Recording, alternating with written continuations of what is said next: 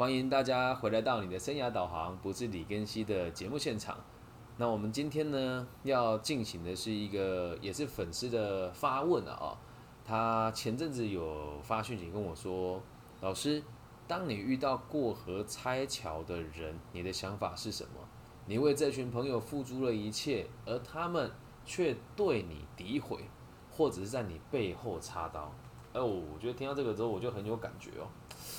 嗯，我本来是想要建议他去听我那一集叫做《原谅》，原谅那一集我觉得我做的还蛮棒的，但后来想一想，做过的东西叫他听好像没什么意思哦。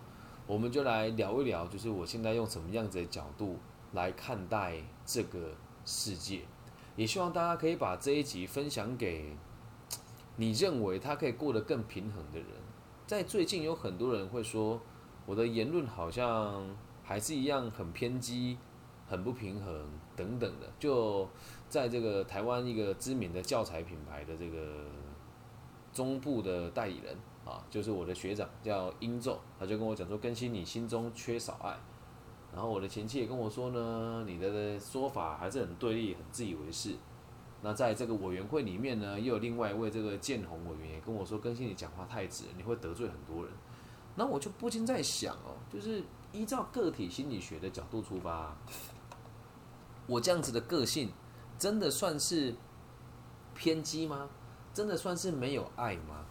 如果你要去细数我对别人的苛责，或是不悦，或者是指责的话，也都一定是来自于这些人对于社会的某一些影响，而不是出自于我个人的利益嘛。所以我看了，我也觉得很心疼，也很心寒。就反举说，在我的这个粉丝里面，有很多人也是心理师，或者是这个年轻的研诶心理准智商心理师。很多人就是说，更新我想跟你好好学习，又或者是会跟别人会也会跟我表示说，啊，如果我老师跟你一样就好了。可是当我给予我的资源的时候，甚至是把所有的东西、把所有的经验都放在频道上来，他们也不会来听啊。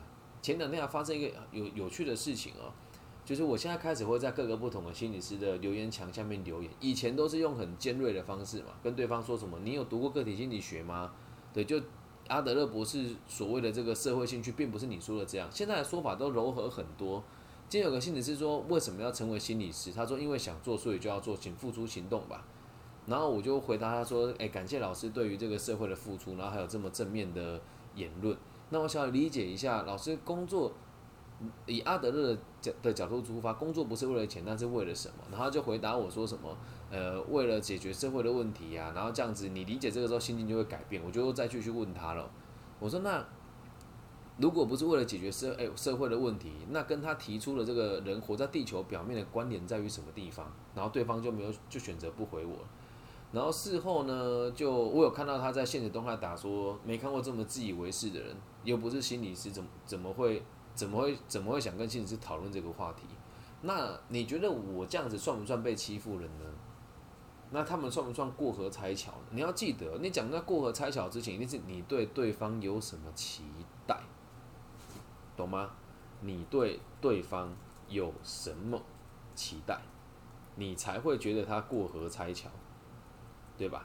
如果你今天对一个人没有没有什么期待的话，你还会觉得他过河拆桥吗？不会嘛？因为你根本就没有手，没有期待他能够给你什么。那为什么这一集的题目要叫做太阳哦？就是我很常因为这种事情，前阵子会因为这种事情感觉到非常打击，感觉到非常难过，就觉得我都做这么好了。就比如说像某一间大学会跟我讲说：“哎呀，李老师啊，你真的是我们遇过最杰出的人呐！但是啊，我们不能让你在同个地方授课太多次。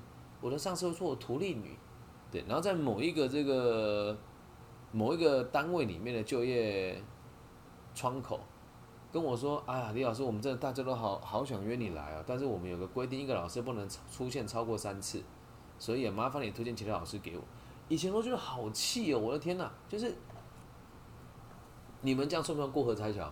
如果照你的逻辑角度出发，一定会这么想。可是我当时会这么想，可现在觉得不会啊？为什么？立场不一样啊！因为当我是因为解决了很多人授课的问题，所以他们之后开课才会那么的顺利。那之后他还是拒绝你，跟你长期的配合，或者是他只给你一部分的任务。如果今天我是菜鸟，我就会认为这群人也过河拆桥。可是现在你要去想，真的是这么一回事吗？真的是这么一回事吗？所以有一阵子就因为这些东西弄得我有点不开心。那大家都知道我很爱游泳嘛。那游泳的时候，我最喜欢在什么时候游？在中午的时候游泳。为什么？太阳最大。那种温温温热热的感觉，然后在水里面，你看到那个光这样子照下来，然后在这个水面上波光粼粼，然后再看看到这个底下这个水的这个纹路，哇，真的是很漂亮。我就一边游一边想哦，就是你妈的，我为什么这么多人都利用完我？那时候的想法就觉得是利用，可是后来我们又从另一个角度回来，就不是利用哦，怎么大家利用完我就把我丢到一边呢？然后因为那一天还在想的时候，刚好某一个单位他要录制这个 p o c k e t 有声的节目。然后他有一个老师问了他好多合约的问题，那这个老师就很菜嘛，没有经验。然后这个承办人员就说：“那能不能把你的联络方式给这位老师？”然后这位老师也很妙，呃，大家也都做辅导工作者的嘛。他跟我约，呃，他跟我寄了 mail，我打电话给他，没有接，也没有回，传讯息也已读。然后我想说：“好吧，我直接打给他。”大概他就跟他聊了一下，我把把我所有知道的事情传送给他，而且我还告诉他。你会问这些问题，就代表你一定还没有什么经验。那你会跟我讲这些话，代表你有跟哪些团体合作过？而这些团体目前用什么样子的手法在搜刮你跟搜刮听众的钱？我一一的告诉他。然后我也很直接跟他讲说，你有兴趣的话来，听我的节目，因为确实有赚到钱，而且我也成功的在世界各地都开始慢慢的有粉丝出现。那对方也年纪比我大大不少，是一个男的。他说：“哦，好，那我知道了，谢谢你哦。”然后电话就挂掉了。是不是一直是过河拆桥呢？但是这个东西就看你怎么想。然后那天我游泳的时候，突然想透了很多事情。游泳完起来之后，你你们有在游泳完之后一起来上岸会冷的那种感觉吗？不管天气再怎么热，你一游泳完之后起来的那一瞬间，风只要一吹，你身体就是冷的。然后当时我就走到了我的躺椅那边，我在躺椅后面放了一条浴巾。而这个浴巾在我下水以前，我冲过澡了，所以我有拿来擦身体。浴巾本身是为湿的，当时我擦完它之后，把它晾在我的这个椅背上，我就下游泳。起来之后，我的浴巾是温暖的。游泳完起来之后，一阵凉风吹过来，用一条温暖的浴巾包住自己的身体。我天哪，人生一大乐事，真的比看 B 级比比看比基尼娜妹还要更享受。我就这样抱着那个。那一团浴巾，然后这样喜滋滋的磨磨蹭它，然后就躺在那个地方，我就看着太阳，不是用眼睛直视的，他有戴戴有戴着太阳眼镜，我就躺着这样看它。我突然悟到一个道理哦，咱们生活在地球表面上，这跟阿德勒博士的自卑与超越有异曲同工之妙。咱们生活在这个地球的表面上，所有的一切不就都是太阳给的吗？所有的一切。不就都是太阳给的吗？你吃的植物、蔬菜、水果，没有太阳长得出来吗？没有，不可能。我们用的发电，太阳能发电也是其中一个啊。还有这个核能发电，那核能太阳还不就是从核能开始的？以及我们在生活上所有用得到有关于热的东西，还不都是从太阳而来？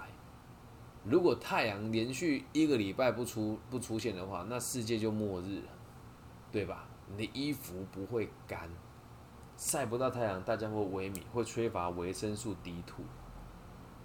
真的，我们躺在那边想说，天哪，这东西好伟大啊！没有人会做这个事情啊，没有人会这么去想。然后，就当我在思考的时候，我就又看着旁边，因为那个游泳池里面就是有很多树木嘛，我就躺在那个树荫底下，就发现。真的，一切都是太阳的恩赐，而我们围绕着它。之所以能围绕着它的原因，是因为它它的重量很足够，所以我们旁边这些星星就会跟着它一起打转。它是一个不动的存在，而我们所得到的一切都是从它而来。包括我们的日夜的差别，为什么人之所以生活能够平衡，能够这个昼行夜伏，也都是因为我们配合着太阳的存在。我想到这边的时候，心里有恐惧感的哦。就哎，我们是受你的恩惠，可是反过来讲，反而是你也对我们握有生杀大权啊。哪一天你老大哥不爽了，哎，休息个五天，世界毁灭，突然你不见了，引力不见，所有的这个星球就会飘散而走。那说这跟我们今天的主题有什么关系哦？我就在想，也是在这一阵子发生的。很多同行老师跟我讲说：“哎呀，我需要自己的空间啊，我吸收好多负能量啊，我们做这个行业真的要去排解一下，否则常常被这些这个能量不好的人干扰。”而我从来没有过这个问题。真的，你要讲说碰到这些有状况的孩子或是个案，我遇到的状况算挺多。就现在配合的很多单位，只要是处理不来的案件，基本上十之八九都是交给我。对大家如果愿意的话，可以去听我前面几集跟不同的朋友还有学生互动这个过程。那我就不禁想，哎，对啊，那如果身为一个存在，万物都是由分子、原子、质子组成的嘛？我也是，太阳也是嘛。那你有听太阳抱怨过吗？没有吧？那你觉得他会在意你区区一个这么 tiny、这么迷迷你的人类怎么评价他吗？没有吧？他会在意吗？不会。为什么？他足够强大。他不止相对强大，他还是绝对的强大。但是他从来不伤害任何一个人。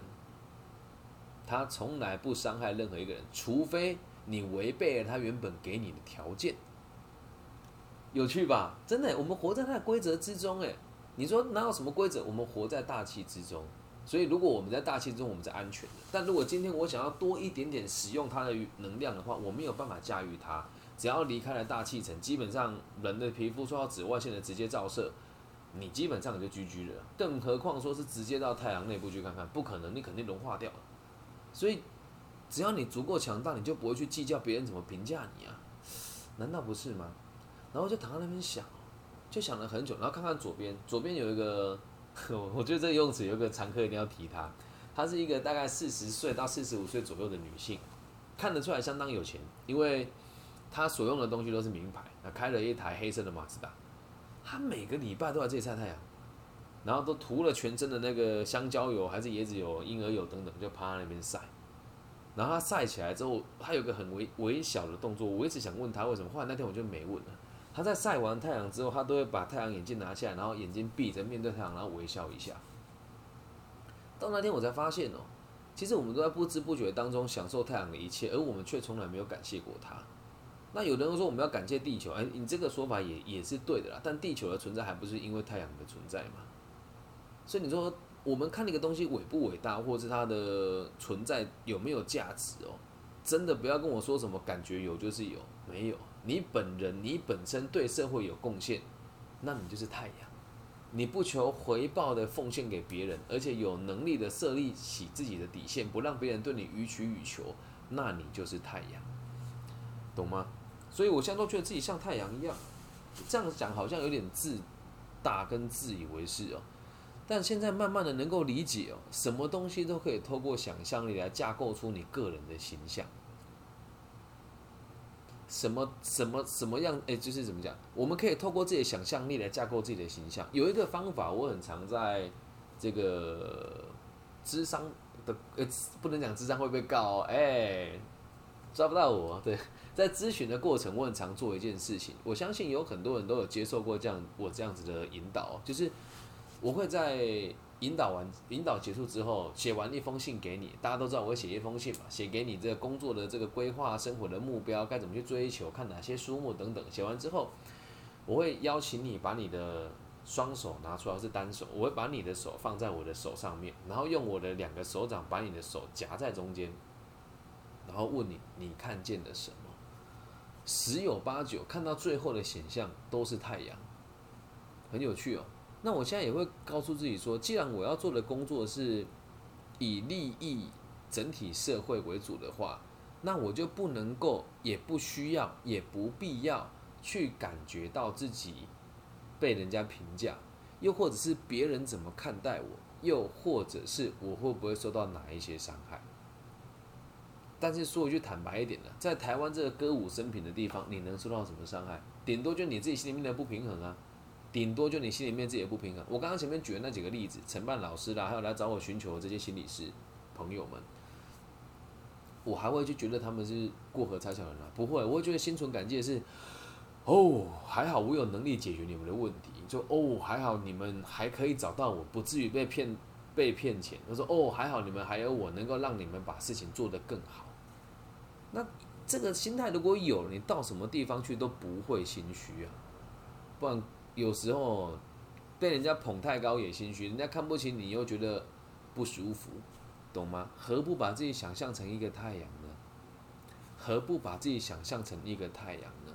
那你有看过太阳在鞠躬了吗？太阳在上面说：“哦，我卑贱的子民们啊，你们乖乖对待我，我就烧死你！”不会啊，他连说话都不跟你说话，对吧？为什么？你太渺小了。那你说，老师，那我们把自己当做太阳看，要把自己放到很大很大很大吗？我就成，我那时候游泳玩的游泳的时候，我就揣摩，如果我是太阳，我在看地球的人的话，我会想什么？哎，大家来想一想啊。如果你是太阳，你隔着这么远的地方看着地球的，嗯，大家你会想什么？我在想一件事情是，我可能不会意料到，在地球这个地方里面会有人因为我的存在而感觉到自己变得更幸福，而我会关注的应该是在这个宇宙里面有没有其他和我一样的行星，我只会和行星往来，有趣吧？哎，那回归到我们自己身上也是一样啊。当你的能力强大到超越一般人很多很多的时候，你会不会在意这些人对你的评价跟想法吗？甚至是你都你都还不会知道你的存在原来负责了这么多人啊？理解吗？所以我希望自己可以是太阳，也期待自己可以是太阳。那我从小到大就一直是，这也算是与生俱来的天赋吧。就是从小到大自己走在学校里面，被关注到的第一个人往往都是我。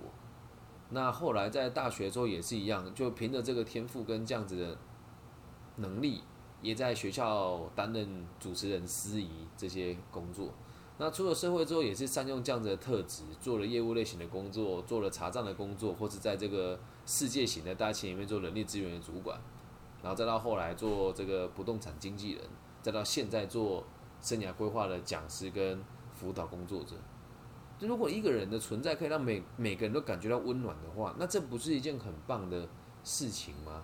以前的自己没有接触过个体心理学，所以无法理解到什么叫做我们都是世间万物的一部分。那这也不是讲的特别玄哦。阿德勒博士有说过，人的存在是为了利益这个世界，而这个世界讨论的不是只有你所在的范围，你所在的这个地球，而是在这个宇宙的一切。你的存在跟这些东西存在都是有关联的。那如果今天的想法比较单纯的话，就会觉得哦，这哦对啊，我对这个世界有好好像就是我存在，它也存在，就这样而已嘛。但实际上是所有的道理都有逻辑，而所有的事情也都是也都是可以类比的。你就看哦，星星、月亮、太阳，如果是你比喻你自己，你会是哪一个？这个我在小学跟初中的这个生涯规划的课程里面，很常会举这个例子给大家听。如果你是天空在飞的东西，你会是什么？然后大部分最有自信的都会写太阳，对。然后这个比较阴柔一点的，有自信但是判断力比较不果断的会选月亮。那比较表浅一点的享乐主义的呢，就会选星星。比较雄心壮志的呢，就会写老鹰或是翼手龙。比较诗情画意艺术家的呢，就会写蝴蝶。而在这个过程当中，你就会发现，通常会选择太阳的人呢，都是强大且没有攻击性的，强大且没有攻击性的，懂吗？那接下来，只要你的这种太阳心态有了之后，你周遭的人出现，你就不会再觉得他个他是来占你便宜的，或者是他是来过河拆桥的，或者是啊你要去原谅他，这格局就更大，就不是这么一回事喽，而是我的存在。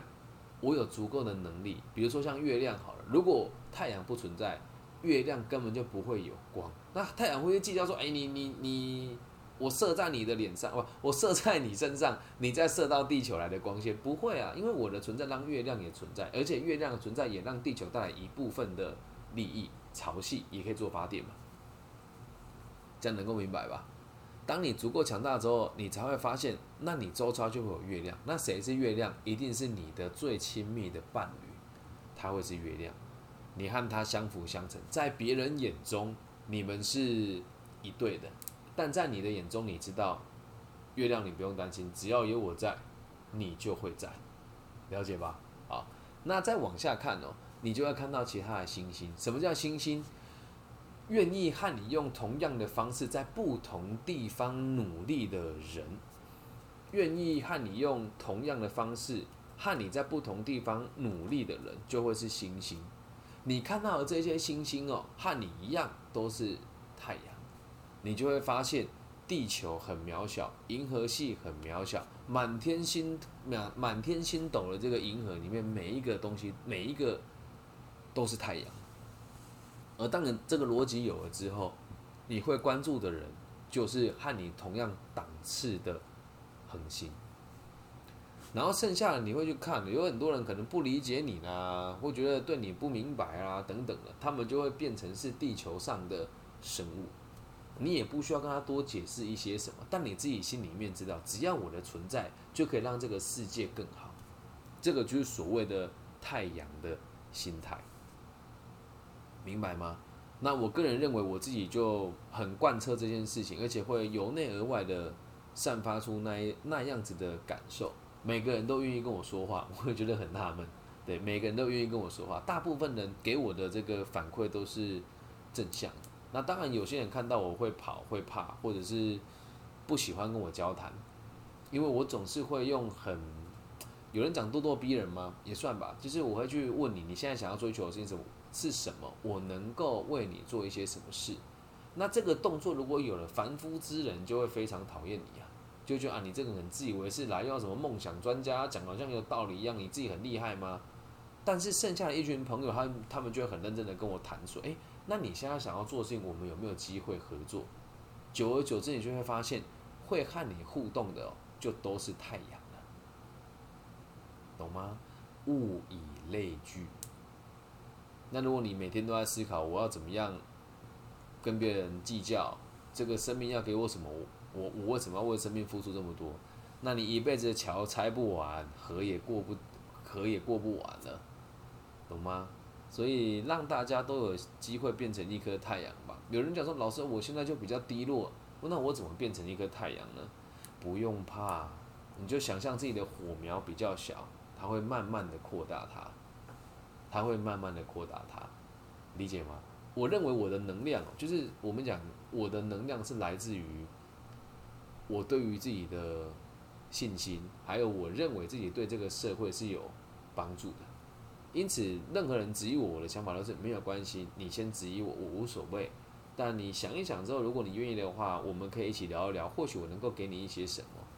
那最后跟大家分享一个最近我认为自己把太阳这个形象诠释的很好的一个场合，这个地方呢是一个公务人员的退休辅导委员会，那里面的层级呢，呃，我们我们以薪水来讲，里里面最高层级的人一个月薪水大概是台币十万到十十二三万左右，那这个位阶的人大概就只有一个。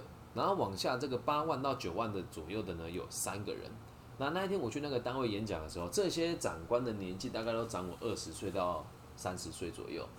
那当时人家邀请我去的时候，看到我这么年轻，也不能说轻忽怠慢，就是在看你资料的时候就有点啊，是，哎呀，很厉害啊，就就有这种感觉。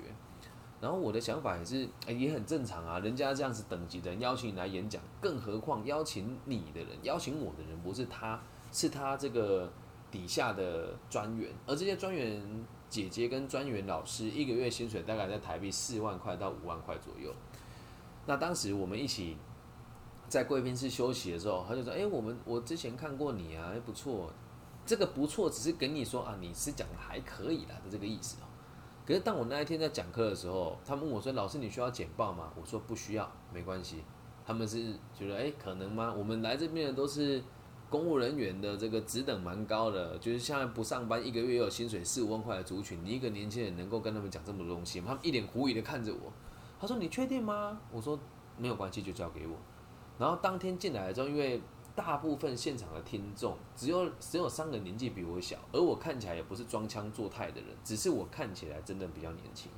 然后他们就一进来之后，我就在最后面办公了，我也没跟他们啰嗦，就在最后面，因为我也不想造成现场工作人员的困扰，对吧？你讲师到，你先坐讲台前面，你尴尬，学生也尴尬，工作人员更尴尬，我就在最后一排办办公。然后就看着大家，那种感觉是心里面有一种心疼，因为这个地方是退休的辅导委员会，所以他们已经有一定程度的经济能力，可是对于生活上却还没有找到定向，又或者是现在生活收入没有问题，可是过得不开心，可是过得不开心。那就在这个前提之下，我就跟他们讲述了社会的阶级与架构，我为什么要做这件事情，还有到最后他们提出问题的时候，我有一一的回答他们，他们才发现哇，我们真是对这个年轻人有点轻忽怠慢了。在离开的时候，那个长官最高阶的长官跟我讲说：“你很年轻，但是你也是第一个让我把课听完的人。”以前听到这边就很臭屁啊，回家就一定要发文跟大家炫耀说：“哎，你看那个什么什么的总那个那个那个委员长说我怎么样怎么样怎么样。”那现在的想法是，我心领神会，然后也感谢您的肯定，而且期待的不是你给我的评价，而是希望你可以给我更多机会，还有和你的评级上级、下级单位推荐我的存在，让我可以协助到更多人。他也感觉到这个这个想法，他跟我说：“你真的让我把课说完了。”我的回答我知道他也很吃惊啊。我说：“也谢谢长官愿意给我机会，让我说出我心里面的想法。那能够为我能够为大家服务，还有让每个人得到他想得到的东西，是我最大的荣幸。也谢谢长官今天的莅临跟指导。”我说出这句话的时候，我都觉得哇，我好超龄哦。嗯，然后旁边的人也。也都很惊讶，因为我跟他们有一年的时间没有合作。之前有发生过一些事情的，就是他们有跟其他老师合作，那其他老师做的不怎么样，然后民众会自己来找我做服务，可是我还是秉持着服务的心态，我也没有去说其他老师不好。嗯，那往往就是最差的状况才会轮到我了，比如说时速很短的啦，或者是来的人很刁钻的，他们就会想到我就找我来来协助。每个人都知道这件事，他们一直以为是我年轻。是我没有邀约，但后来他们今天才知道，我是这一群老师里面邀约最多的，涉及范围最广，而我却愿意做大家最不愿意做的事。然后我要离离开之前，那个邀请我的专员老师就跟我说：“李老师，你变得完全不一样了。”因为以前这种状况，我都要出来一定会跟他讲说：“哎，你们那个你们那个长官也太扯了吧？又不是没见过面，要讲话需要这样吗？”但这次我这么侃侃而谈的时候，最后我要走的时候，他就。那个承办人就很开心的看着我。那承办姐大概四十五岁到五十岁左右，她说：“跟现在真的变得好不一样哦。”就她这次给我给我的祝福是发自内心的。之前我在说话的时候，她都会有一种为我捏一把冷汗的感觉。而那天要离开前的时候，是她的大长官站在中间，然后旁边两个她的这个二级的主管站在两边，然后那个接待我的老师站在右边，然后在右后方一群民众送我离开，在门口要离开的时候，那种感觉就是。我要走了，然后大家会依依不舍，说：“哎，那还有很多事情要麻烦你。”说没有关系，我们都可以在网络上联系。我有把 IG 跟 Facebook 都留给大家了。当我要走的时候，我就可以感觉到我的离开是让大家目送着离开的。然后当时心里面有一幅画哦，就是好像我们经历一个非常，因为那天是早上嘛，天气很晴朗，我们经历一个非常快乐的早上跟下午。然后太阳要走了，然后这个彩霞出现了。而然而我走了之后。我和他们保持联系的感觉，就像是，即使我没有在你们面前，我的存在也对大家有足够的价值的。不管你们怎么认定，我就这么想。所以这样子能量就会有一个很非常善的循环。当人家跟我讲他负面的事情的时候，像昨天有一集嘛，我可能跟现度会比较不一样。有人一直跟我抱怨说他小时候怎么样怎么样怎么样。以前呢，一般就是哦，你讲哦，我好，我能够理解你，所以你要走出来啊。我的想法都是，我们现在讨论的不是过去发生了什么事情，也不是希望你陈述过去让我理解你现在为什么这样。我们要讨论的是未来你要做什么。还有一个重点很重要，每一个跟我对谈过的朋友都知道，我会留下联络方式，会如影随形的跟着你。所以，我我的逻辑这样。现在在听节目的你，你也已经进入了我的射程范围。只要你不，只要你把伞撑起来，对我不是那么的防备，你还是会被我的光照射到。这也不是自以为是的想法，是我是这么认为。但如果你真正的不想看到我的话，找个地方躲起来，我也不会找你。但就只要你有需求，也不一定要开口啦，找我，我一定都会出现。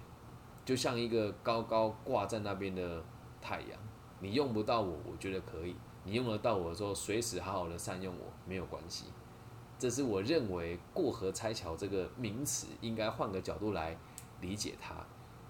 我相信我是太阳，那我就是太阳。我也期待每个人都可以用这个角度和每一个人相处，因为人生很短，嗯，而且谁也都不知道死了之后我们会去什么地方。同时，如果每次都要站在这种尔虞我诈的角度里面来思考，真的很没有意义啊！你做大生意赔一百万跟赔五十万有什么差别？赚一亿跟赚一千万有什么差别？你也花不了那么多啊。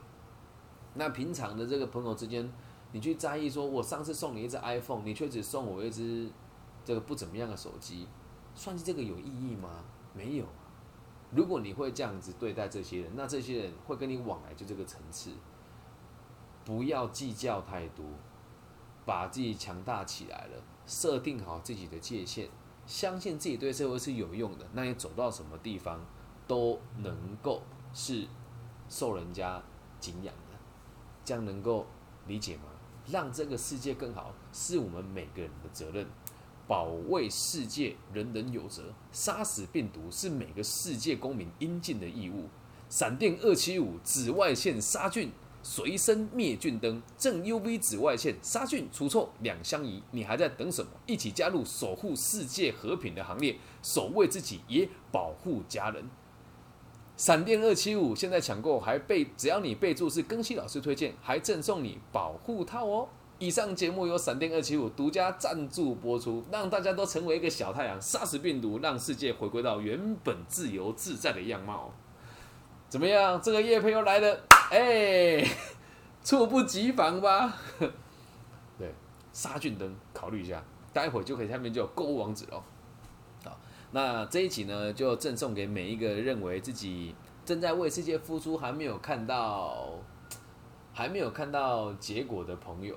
又或者是你觉得周遭有某些朋友非常计较，然后因为这个贪嗔痴而感觉到不开心，就把这集分享给他听，好吗？那如果你听了之后喜欢，可不可以请你帮我分享、按赞加订阅？因为我最近看了其他节目的数据，他们都说他们有一百万的下载量。我天哪，我这么认真才做到十万呢！但我我不大相信他们公开的数据是真实的。所以希望大家都可以帮我分享我的节目给需要的人。那如果你觉得我讲的很自以为是的话，你就把我的节目抛出来让大家公审嘛，我也是愿意的。我知道有很多人最近都会给我一星评价，你又不跟我联络，我怎么知道我怎么改善，对吧？我像个小太阳一样，我不介意的。但如果可以的话，我也希望你们给我一些建议啦。毕竟节目只有我一个人做，嗯，不要说辛苦了，但我觉得蛮开心的。就像现场我要。租借设备啦，写稿啦，然后找这个厂商啊谈啊，然后就还要做企划啦，都只有我一个人来进行，所以我觉得这样子的水平也已经在台湾的心理界，我觉得有在前几名啦。算了啦，我讲我真心话，我觉得我觉得我是第一，嗯，我真的觉得我是心理界在台湾的 podcast 里面的第一名。然后也欢迎大家就批评指教跟留言吧。就我已经跟很多心理师交流过，但是大家也都不大在意。哎，这个现场的这个同学不要不要戳破我啊！你确定你有在写稿吗？我还真的没在写，但是还是要气话啦。对，还是要气话啦。你是不是骗人？我是啊。对，还是要写啦，还是要写。就比如说像我写太阳这一节的时候，我就只写几个关键字啊，就是悬挂、永恒。然后不计较，然后这个思考的层次，还有这个 灭菌灯，结合起来，懂吗？好了，那节目大概就这样。那也希望大家可以在各个不同的平台帮我串流一下，然后 I G、Facebook、Apple Podcasts、Google Pockets、网易云，就请大家可以的话就帮我五星好评、按赞加分享，就谢谢大家的今天的支持与爱护。我爱你们，希望我们都可以像个太阳一样，给这个世界跟这个社会更多不同的贡献。拜拜。